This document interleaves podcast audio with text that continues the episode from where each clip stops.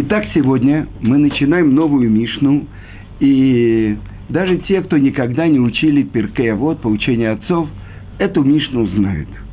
И это высказывание Раби Якова, э, это Раби Яков, сын Курши, учитель Раби Иуды Наси. Итак, значит, что же он говорит, и мы сегодня прочитаем две мишны, и попробуем понять хотя бы несколько строчек из его слов. И вот что говорит Раби Яков. Раби Яков Омер. Аулам азе домеле проздор, мипней аулам аба. Аткен ацмах бепроздор, кедей канес летраклин. И давайте переведем. Раби Яков говорил, этот мир похож на коридор перед будущим миром. Исправь себя в коридоре, чтобы войти во дворец. Теперь посмотрим продолжение. Следующая Мишна. Гу ая омер. Он говорил, Яфе шаа бетчува маасим товим баолам азе, миколь хаей аолам аба. Лучше один час в раскаянии – и в добрых поступках в этом мире, чем вся жизнь в будущем мире. Ваяфаша айхат шель корат руах баолам аба, миколь хае оламазе. И лучше даже один час, ну, скажем, душевного равновесия, покоя – в мире будущем, чем целая жизнь в этом мире. И, казалось бы, одна, одни его слова противоречат другим, и это то, что мы должны попытаться сделать, понять слова Таны Раби Якова.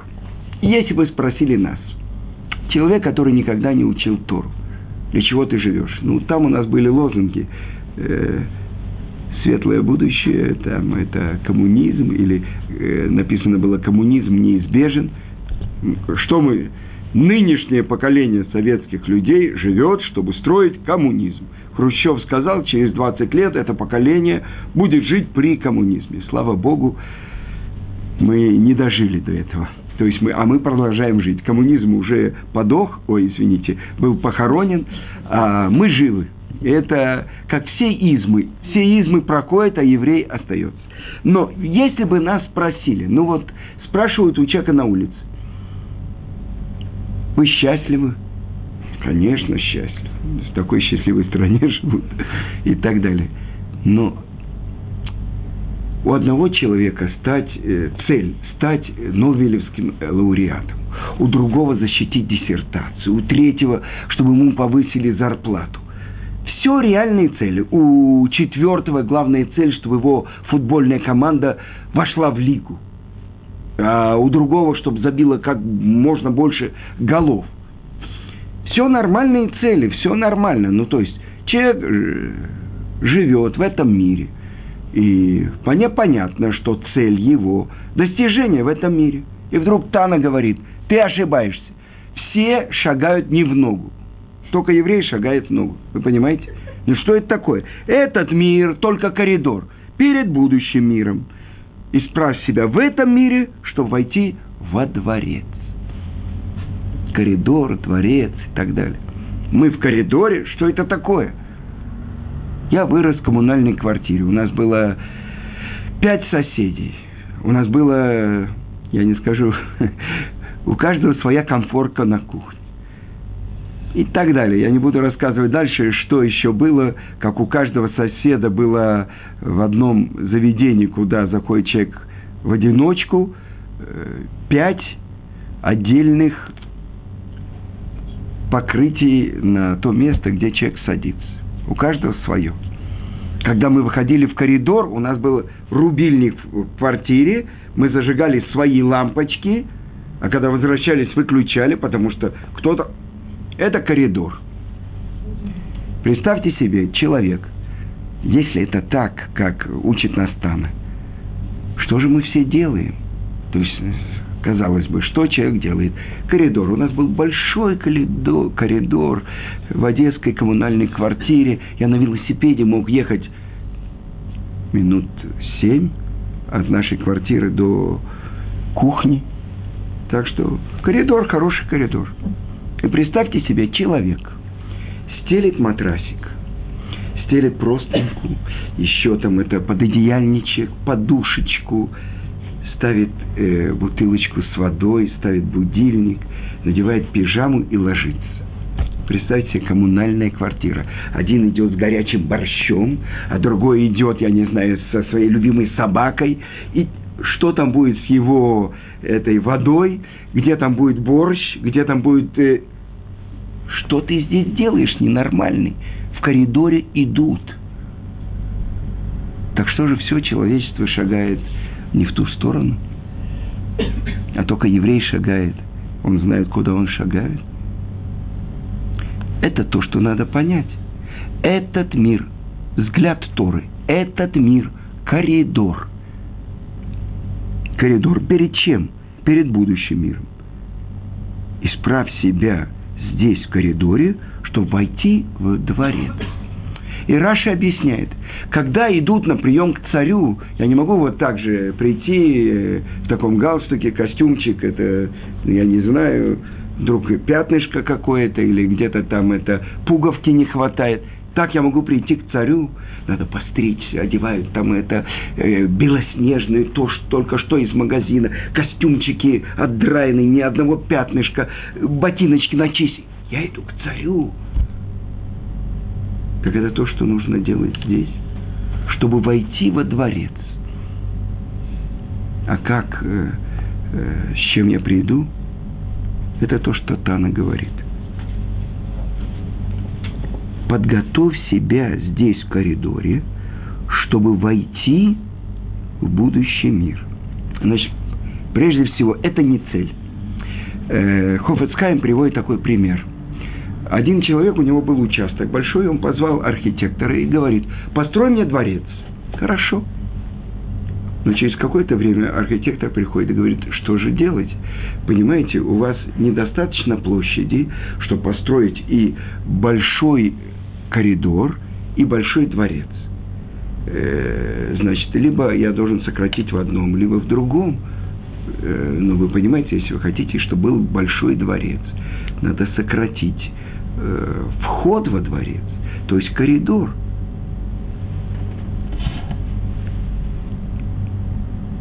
Но здесь открывает мне Тана, что место, где мы находимся, место, где идут. А как можно войти в то место, которое называется дворец?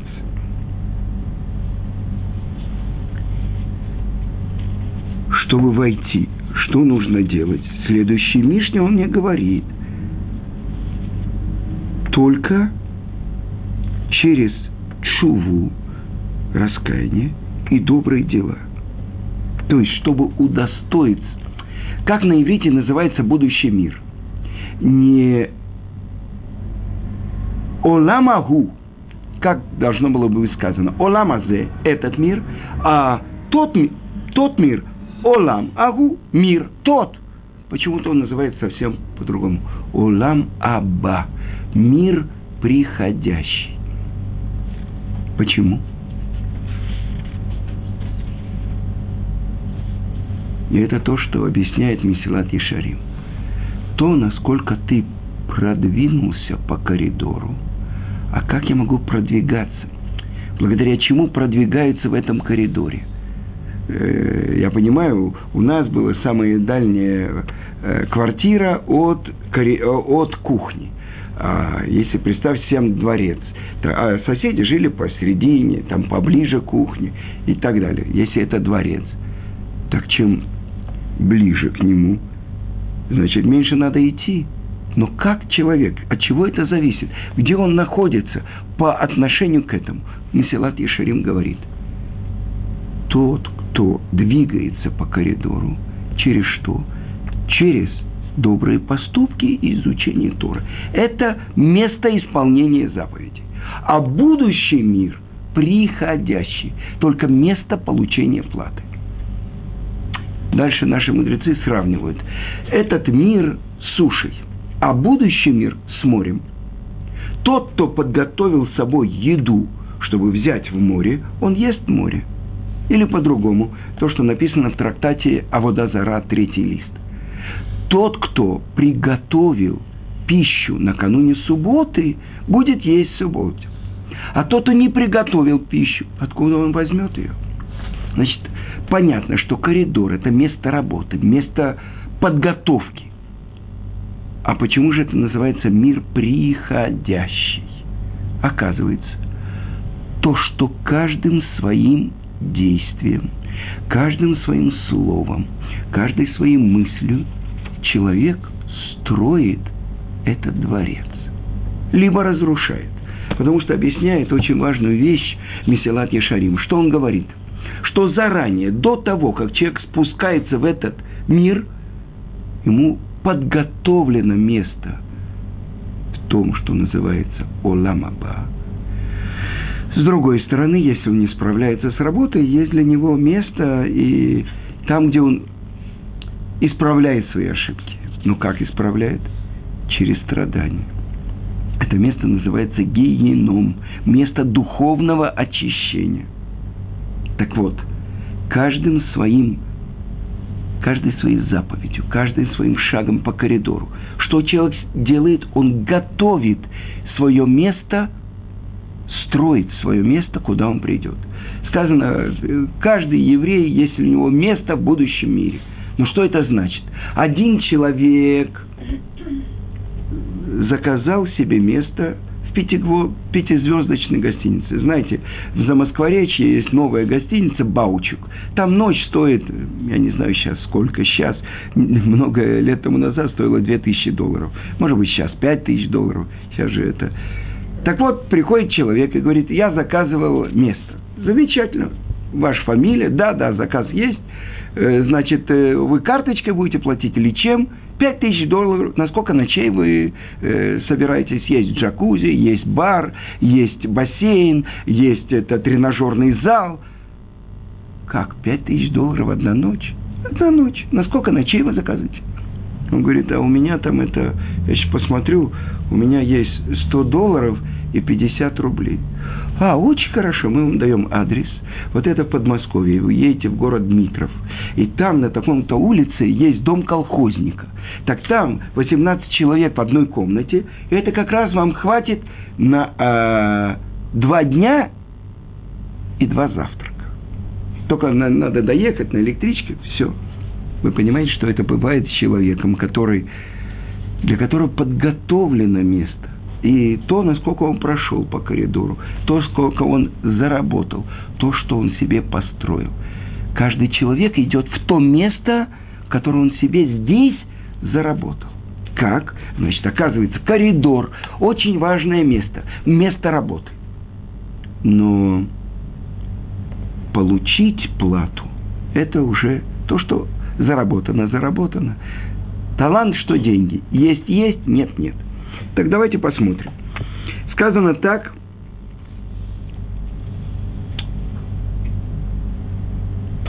что это коридор. Хорошо.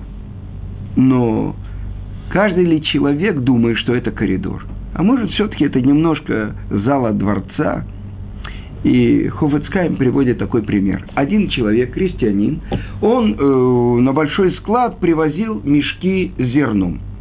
И хозяин склада, чтобы знать, сколько э, мешков он э, принес, он отсчитывал это, ну, скажем, пятикопеечными монетами складывал. За каждый мешок пятикопеечная монета. Ну, вот он сгрузил телегу один раз, привез там это 20 мешков, он, значит, по 5 копеек положил 20 раз. Он поехал, еще привез еще 20 мешков, он еще отложил еще 20 копеек. Но когда вот этот э, хозяин склада велел, чтобы от, от, относили эти мешки, этот крестьянин посмотрел, по 5 копеек. Он схватил это и положил себе, он же не видел. Так вы представляете себе, человек, который хватает эти 5 копеек, на самом деле он уже потерял много, ну, скажем, сотен рублей, которые ему бы заплатили за каждый мешок. Но так что мы здесь должны э, жить на вершине голой, простые писать сонеты и брать у людей из дола хлеб, вино и котлеты. Это цель. Да? Нет, мы знаем, что евреи на самом деле э, одна из заповедей получать наслаждение, скажем, от субботней трапезы. Это заповедь. Получать наслаждение. Так что же такое? Как же жить? И вообще, э, то, что, оказывается, есть два мира. Одни из комментаторов объясняют, поэтому Тара начинается с буквы «бет», чтобы сказать, что есть два мира. Этот мир и будущий. Больше того, объясняет это Раши. В отличие от всех животных, зверей, птиц и так далее, особенным образом сказано про сотворение человека. И что сказано? Сказано, что Творец, вот, я прочитаю. Ваейцер Ашем Элоким это Адам, Афармина Адама, Ваипах Баапав Нишмат Хаим, Вайи Адам Ленефеш Хая. Переведем. И сотворил, создал Творец Всесильный человека, прах и земли, и вдунул в его ноздри душу живую. И стал человек душой живой. Значит, в отличие от всех зверей, животных и так далее, там сказано «воейцер» с одним юдом. А когда говорится про человека, сказано «воейцер» с двумя юдами. Раши тут же объясняет, почему два юда есть яцера, творение для этого мира и творение для будущего мира. Это то, что сказано странным образом, таким два юда. Значит, человек не просто так. Едет в троллейбусе на конечную остановку, платит за билет, проходит 70-120 лет, выходите, товарищ, конечная остановка. А что? Человек, мы говорим про еврея, это то, что открывает Тана. Он попал сюда, чтобы здесь заработать то, что он будет получать в будущем мире. И здесь объясняет комментаторы, это то, что говорит э, Рамбан, вдохнул в его ноздри душу живую. И в этом тайна высшей души, которая была вдунута в человеке. И она дарует человеку движение, мудрость и возможность познания. Так написано в Мишле. Потому что сказано так у Иова – от дыхания Творца понимание человека.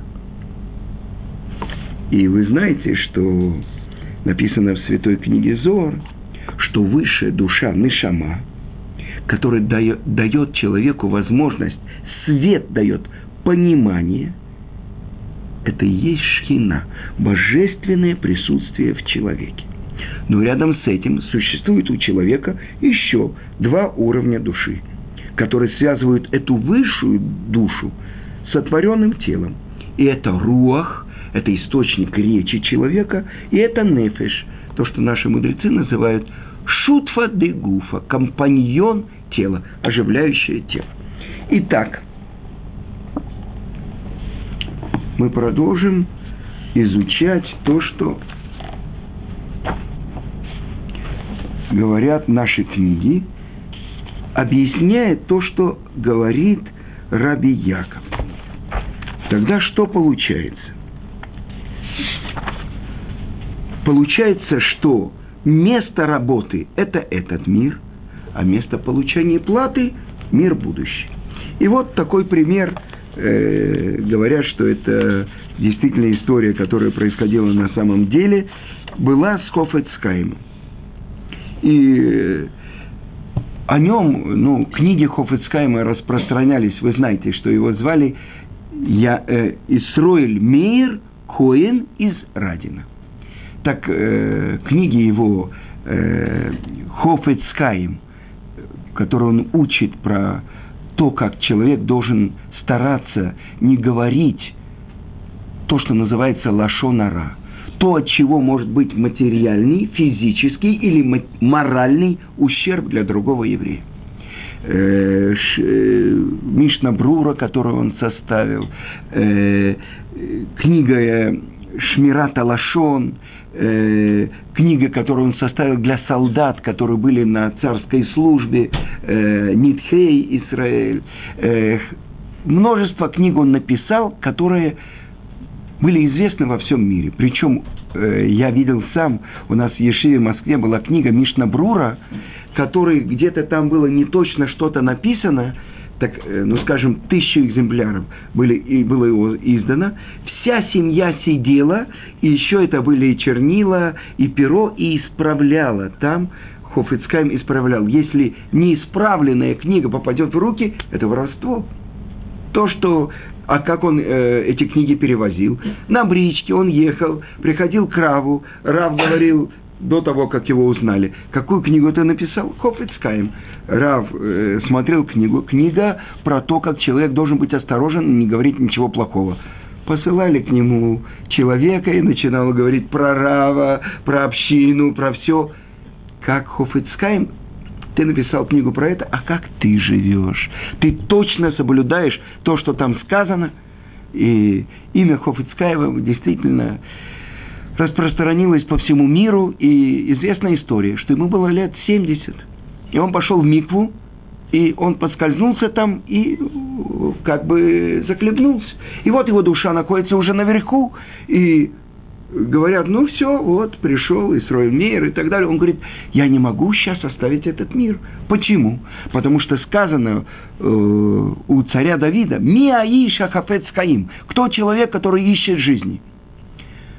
Чтобы видеть в своих днях добро. Нецор лишон хамира, останови свои губы от ра, от зла. И не произноси мирма, э, сплетни. Так если я сейчас уйду, все подумают, что я не выполнил то, что написано в этих книгах. И принято было его аргументы, и э, его сопровождающий ждал очень долго, он пришел через полчаса и сказал, меня вернули и он умер, ему было за 90 лет. Это кто человек, который жаждет долголетия? Какой эликсир? Осторожен будь с речью. Потому что на самом деле, когда дается определение человеку, человек говорящий. Это определение. Сказано, что так же, как человек должен быть осторожен, чтобы не попала к нему в рот запрещенная еда, некошерная еда, во сколько раз больше он должен быть осторожен, чтобы не вышло из его рта запрещенные слова. Потому что сказано, царь Шлому говорит, что как бы в руках языка жизнь и смерть. Поэтому э, известно высказывание Раби Шимона бар Если бы я был у горы Синай, я попросил бы Творца, чтобы... Что это такое? У нас два глаза, две пары ушей, две пары ноздрей, и только один рот – я бы попросил, чтобы дали два рта. Один, чтобы говорить будничные речи, а другой, чтобы говорить слова Торы и молиться. И говорит Раби Шимон, хорошо, что я там не был и не попросил. Тогда бы еврей двумя ртами что говорил? Вы сами понимаете. Что... Так вот это то, что Хофицкайн. Такой пример. Приехал к нему и американский еврей, чтобы увидеть великого Хофицкайма. И он пришел к нему э, в дом – и говорит, простите, Раби, а где ваш кабинет? Он говорит, здесь. А где ваша спальня? Здесь. А где ваша кухня? Здесь. А где ваша мебель? «Э, вот то, что ты видишь здесь. Как? Как? Он говорит, хорошо, я тогда тебя спрошу, скажи, пожалуйста, ты приехал так издалека из Америки, а скажи, а где твоя мебель? Раби, вы не понимаете, я в гостинице. И где же твой кабинет? Ну, в той же комнате. А где спальня? В той же комнате. А где ты пьешь? В той... Раби, вы не понимаете, я приезжаю с места на место, я из Америки, я здесь только в дороге. Кофецкайм сказал, вот ты сейчас ответил, и я тебе могу ответить тем же, я тоже здесь только в дороге. Вы понимаете? То есть этот мир, эти скамейки, этот салон, ну сейчас, конечно, мы уже живем по-другому, э, где, что это такое? У нас даже не считают салон комнатой. У вас сколько комнат? Две. Ну это, конечно, кроме салона. То есть мы живем по-другому. Но это то, как еврейские мудрецы живут. Когда какой-то министр привели его э, члены Кнеста от религиозной партии к Равштейману. И что он увидел? Шкаф 50-го года.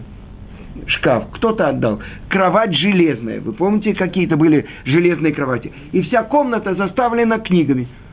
Это был министр финансов или кто-то. Он сказал, вот это и есть ваши великие так живут. А я знаю другую историю. Один америка... Э, английский еврей приехал э, в поселение Тифрах. И он э, жертвует э, на строительство микв. И он пришел к главе Ишивы Тифрах Равьезеру Пильцу. И что он смотрит? Стульчик-то такая качается. И это все. Он говорит, вы так живете? Он говорит, да. Он говорит, сколько вам нужно для э, Ешивы? Что вам нужно для Ешивы? Он говорит, у нас общежитие такое, нам нужно построить. Пожалуйста, стройте. Вы понимаете, те, кто живут здесь, находясь в коридоре. А что за ценности? Какие ценности они собирают? Вот Рафпильс, я видел у него в доме, вот коричневые пакеты. Это его открытие трактат такой-то, это открытие трактат такой-то. Это, вы понимаете, это открытие. Когда спросили у Равильяу Деслера, что у вас самая большая ценность, что бы вы выносили, если бы был пожар в доме? Он говорит, кунтерс бехера. То есть его целый ряд статей, которые он писал о свободе выбора. Потому что это э, та проблема, которую, ну, просто так, будничное понимание – э, говорит, ну это противоречие, это то, что сказал Раби Акива, все предопределено, Творец все знает, что будет, про каждый мой выбор. Значит, у меня нет выбора. Но Раби Акива говорит, но свобода выбора дана. И это, в принципе, что выбирает человек? Я могу жить во дворце здесь. И как это так? Какие наслаждения я еще не получил – Это написано тоже в Талмуде. Один из еврейских мудрецов, который был в Вавилоне. И вот его вызвал один правитель, и он купался в бассейне, который сделан был из лепестков розового, э, розы. Э, да? Дальше я не буду описывать, что там было вокруг него. И он, обращаясь к мудрецу, говорит, ну, ты можешь мне с чем-то этим представить что-то такое другое? есть какое-то более наслаждение, чем то, что я сейчас получаю. И еврейский мудрец ему сказал, а если тебя сейчас вызовет царь, что ты будешь делать? И действительно, раздал звонок, тут же он выскочил, начал вытираться, одеваться и так далее. На самом деле, говорят наши книги, что каждый еврей должен каждое мгновение своей жизни быть готовым, вызванным быть к царю. Вы понимаете, а что это значит? Как это быть вызванным к царю? Как можно попасть во дворец?